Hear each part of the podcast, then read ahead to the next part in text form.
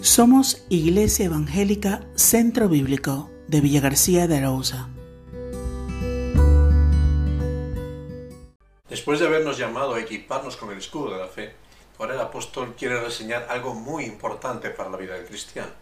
Porque el más grande enemigo de la fe que tenemos en la vida es la duda. En el Evangelio de Marcos capítulo 11, versículo 23, se nos enseña a creer sin dudar, porque esta es la puerta para ver el poder de Dios obrar en la historia. El apóstol Santiago, Santiago capítulo 1, versículo 6, nos enseña a pedir a Dios con fe, sin dudar de ninguna manera. Es la clave esencial para ver la respuesta a la oración. La duda apaga la fe. Podemos encontrarnos en la historia de los evangelios a Pedro, rebosante de fe, caminando sobre las aguas. Pero le asaltaron las dudas, y cuando empezó a ver las olas a desconfiar, empezó a hundirse. Y así Jesús tuvo que decirle a este hombre, hombre de poca fe, ¿por qué dudaste? Mateo capítulo 14, versículo 31. Necesitamos fe para avanzar creyendo en Dios. Por la duda hay decisiones que no tomamos, hay pasos que no damos. La duda nos mantiene en un divagar continuo que nos impide avanzar. Solo movidos por las circunstancias que nos van llevando de un lado para otro, al igual que las olas del mar. Con la duda somos manipulables e influenciables. Es fácil que terminamos haciendo la voluntad de aquellos que nos rodean. Y finalmente caemos en el desaliento y en el desánimo. En algún momento seguramente has experimentado ese sentimiento de desánimo cuando te falta energía y entusiasmo para seguir adelante. Puede ser causado por algún, algo conocido o por algo que no sabes de dónde viene. E incluso puede ser causado por alguna alteración física. Se vive con una sensación de pesar eh, por la vida misma, de desazón completa. Como todo sentimiento, es natural que llegue a la vida, es necesario reconocerlo y tiene que tener su lugar y darle cabida. Sin embargo, si perdura en el tiempo, eh, puede ser la antesala de situaciones más graves. El desánimo afecta nuestra vida y altera nuestro ritmo de vida, provocando en nosotros, en primer lugar, cansancio, cuando aparece un problema o una situación que se sostiene en el tiempo, hace que se padezca un estado de agotamiento pronunciado. Se pierde el rumbo, como decíamos hace un momento, llevados por las olas de un lado para otro, caemos en la fatiga, no sabemos a dónde vamos, desanimados. ¿Cuál es la meta? ¿Por qué seguir? ¿Vale la pena? Y es que el desánimo es esta sensación de que en la vida nada tiene sentido. Confusión en el rumbo que trae aparejada una pesadumbre, negatividad y, pensamientos obsesivos de los cuales es muy difícil apartarse. Y en tercer lugar, el desánimo, a partir de, aparte de, de producir cansancio, pérdida de rumbo, genera queja y negatividad. Todo se ve sin esperanza, todo es negativo, todo es malo, nada tiene sentido. No, nos creemos un discurso derrotista y donde no hay nada bueno que alabar. Para salir del desánimo es conveniente en muchas ocasiones empezar a tomar conciencia de la cantidad de pensamientos no adecuados que nos estamos diciendo a nosotros mismos. Esto es que tú, no vales para nada, tú no puedes seguir, ¿qué, ¿qué valor hay en ti? En la lucha espiritual, el enemigo em, empuña un arma ofensiva que golpea al cristiano y que ataca sobre todo los puntos que tienen que ver con este aspecto, los puntos que tienen que ver con seguridad y convicción.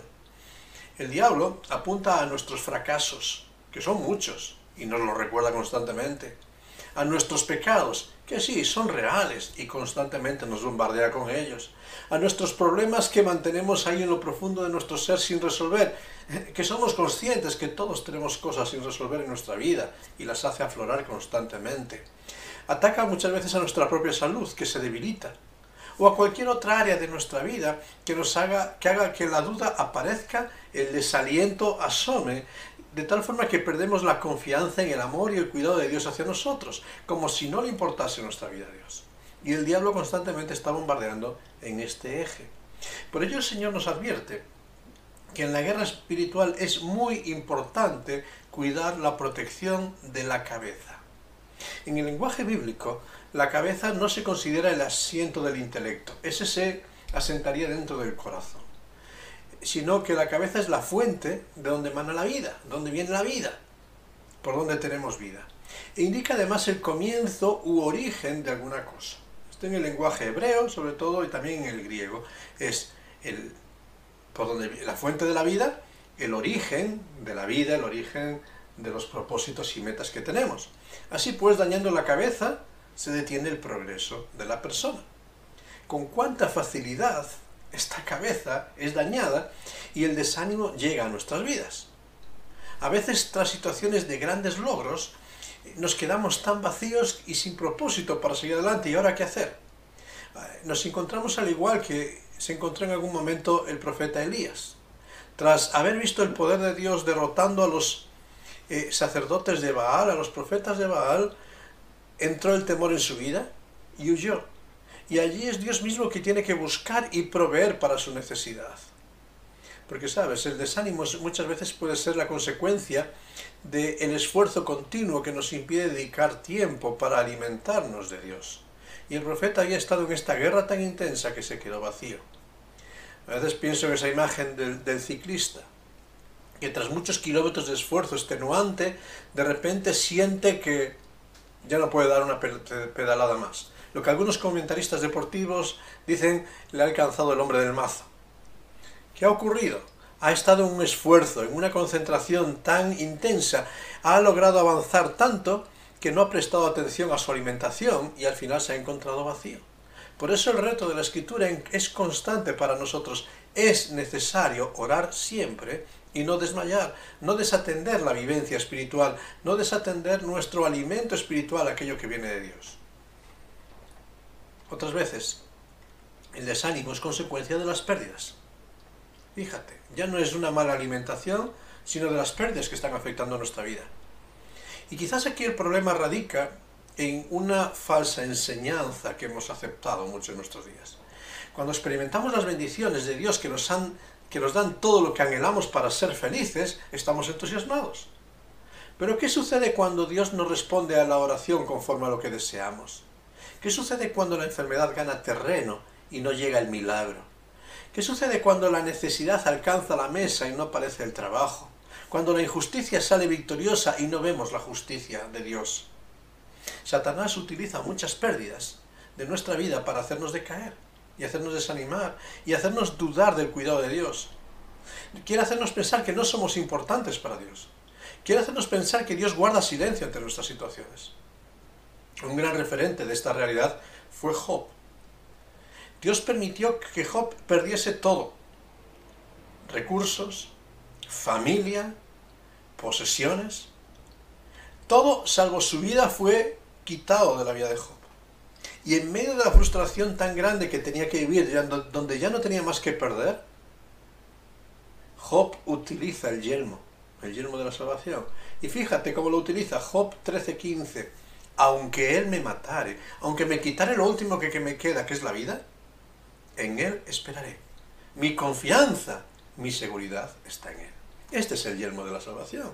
En medio de las turbulencias de debilidad, cuando la duda gana terreno en nuestra vida, cuando parece que nos empezamos a cuestionar todo de Dios y su obra e incluso su salvación, entonces estamos en peligro. Y es por eso notar que en esos momentos es importante para el creyente estar siempre equipado con el yelmo de la salvación. Y es curioso que use este título, porque el más perturbador ataque que Satanás puede enfrentar a un cristiano es hacerle creer que ha perdido su salvación o que puede llegar a perder su salvación. Porque esta realidad de poder perder nuestra salvación y nuestra vida nos hace perder la paz, la esperanza y paraliza nuestro desarrollo. La duda en que Dios es suficiente es la que nos conduce a dudar de la seguridad de su salvación. Y empezamos a creernos mentiras. Y empezamos a vivir eh, angustiados por aquello que no podemos retener. Sin embargo, el mensaje de la Escritura es contundente. Escucha un momento las palabras del propio Señor Jesucristo, Juan capítulo 10, versículos 27 al 29. Y fíjate lo que dice allí el Señor Jesucristo. Mis ovejas oyen mi voz, yo las conozco y me siguen. Fíjate estas palabras. Y yo les doy vida eterna. No le daré, les doy vida eterna. Y fíjate lo que añade a continuación. Y no perecerán jamás. Fíjate seguridad, no perecerán jamás y añade algo más. Ni nadie las arrebatará de mi mano. Yo les doy una vida eterna. Les aseguro que no van a perecer y les garantizo que nadie las va a arrebatar de mi mano. Y por si fuera poco esto, sigue añadiendo el Señor Jesucristo.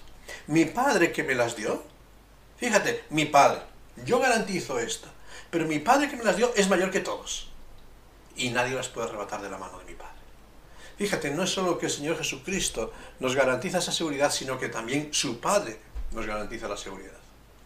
Por eso el apóstol Pablo, entendiendo esta verdad, hace estas declaraciones tan poderosas y contundentes. Romanos capítulo 8, versículos 38 y 39.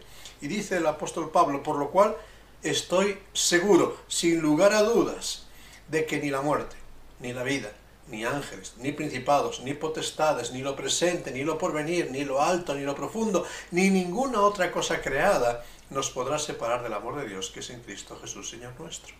¿Qué nos puede separar del amor de Dios? Dice Pablo, absolutamente nada. ¿Qué nos puede cuestionar nuestra salvación? Dice el apóstol, absolutamente nada. Ahora bien, el hecho de que un cristiano tenga la salvación segura no tiene que ver con la pasividad o que no importe la conducta en la vida. Dentro de la enseñanza sobre la armadura, el apóstol nos afirma que todo lo que tenemos de Dios es para que hagamos uso, para que hagamos uso en nuestra vida, para que lo utilicemos. Si el escudo de la fe tenía que ser alzado frente a los dardos del enemigo, y si no estabas protegido tras el escudo, eh, eras víctima fácil de los dardos, el yelmo de la salvación es algo que tenemos que poner. Es algo, como va a decir el apóstol Pablo en Filipenses 2.12, es algo en lo que tenemos que ocuparnos. Frente a, las eh, frente a las embestidas del adversario, tenemos que ocuparnos de que el yelmo de la salvación forme parte esencial de nuestro equipamiento. Cuando Pablo afirma que debemos ocuparnos de la salvación, señala que es un esfuerzo, un esfuerzo intenso, vehemente y prioritario. La prioridad de nuestra vida tiene que ser cubrir todo lo que somos con el yelmo de la salvación, porque es lo que va a garantizar nuestra vida. La salvación para el Hijo de Dios tiene que ver con tres etapas. En este sentido, cuando estas tres etapas están atendidas, la duda y el desánimo se van desvaneciendo de nuestras vidas. En primer lugar, cuando hablamos de salvación, el cristiano hablamos en pasado. La salvación en pasado es ese momento único en nuestra vida en el cual depositamos nuestra confianza en Cristo como nuestro Señor y Salvador. Ese momento en el cual reconocemos nuestro pecado y nuestra culpa, reconocemos la necesidad de un Salvador y en donde por la gracia de Dios somos aceptados y declarados justos lo que conocemos como la justificación. Y Dios que es fiel no se retrata de sus palabras. De tal modo que desde ese mismo momento en que hemos confiado y creído en Cristo como Señor y Salvador, sabemos, como dice el apóstol Pablo en Romanos 8.1, que ninguna condenación hay para los que están en Cristo Jesús. No que seamos perfectos, sino que delante de Dios ya no hay ninguna condenación para aquellos que están en Cristo Jesús. Pero la salvación tiene que ver con nuestro pasado, también tiene que ver con nuestro presente. Eh, es todo lo que tiene que ver con, con las batallas e inestabilidades de este tiempo en el cual tenemos que transitar por medio de las aguas de esta vida. y al igual que Pedro, muchas veces eh, nos podemos hundir, podemos sentir desánimo, podemos frustrarnos, hay inestabilidad. Tiempos donde tenemos que luchar con el poder dominador del pecado en nosotros. Es en todo ese proceso en el que somos llamados a vivir la santidad de Dios. Y este es el proceso que vamos a llamar en la vida cristiana como santificación. Aun cuando topamos con la ley en nuestros miembros que nos lleva al pecado, luchamos porque sabemos que no estamos sujetos. En el pasado, la obra de Cristo aceptada por la fe nos ha librado de la condenación del pecado. En el presente, por la fe depositada en Cristo, obtenemos victoria para que nuestras vidas sean salvas del poder y del dominio del pecado. Así como exclama después el apóstol Pablo en Romanos capítulo 6, versículo 14, el pecado no se enseñoreará de vosotros. Fíjate, por medio de la salvación tenemos victoria también sobre el pecado. Pero hay una tercera etapa que tiene que ver con la salvación. Pasado, libre de la condenación. Presente, victoria sobre los efectos del pecado. Pero sobre todo, la, la salvación tiene que ver con el futuro ese momento cuando por completo y para siempre los efectos del pecado dejarán de ser una influencia en nosotros. Es lo que tiene que ver con el concepto bíblico de glorificación. Así, con mucha nitidez lo expresa el, apóstol Juan en, su primera carta, 1 Juan capítulo 3, versículo 2, cuando dice, ahora somos hijos de Dios, y aún no se ha manifestado lo que hemos de ser, pero sabemos que cuando Él se manifieste, fíjate, aún no se ha manifestado, pero sabemos que cuando Él se manifieste, seremos, futuro, semejantes a Él, porque le veremos tal como es. En el pasado nos libra de la condenación, en el presente nos ayuda a vencer el pecado, al pecado, y en el futuro nos da la imagen completa de Cristo en nosotros. Este es el aspecto futuro de la salvación, el que está usando Pablo cuando habla del yelmo, del yelmo de la salvación que nos cubre. Porque en 1 Tesalonicenses capítulo 5, versículo 8, define a este yelmo como la esperanza de salvación. Es ese yelmo de saber que nuestra vida es inagotable, que nuestra vida viene de Dios mismo y que por más pérdidas, por más fracasos, por más luchas que tengamos, al final vamos a ser salvos por la obra de Cristo y no por nuestros méritos. La lucha espiritual, con todos sus efectos, no va a durar para siempre.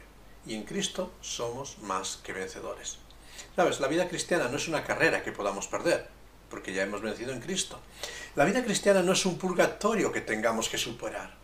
Tampoco es una lucha de esfuerzos, liturgias o penitencias que cumplir por nosotros o por otros para llegar a ser aceptos delante de Dios. La Biblia nos dice que ya somos aceptos en el amado. Efesios capítulo 1, versículo 6.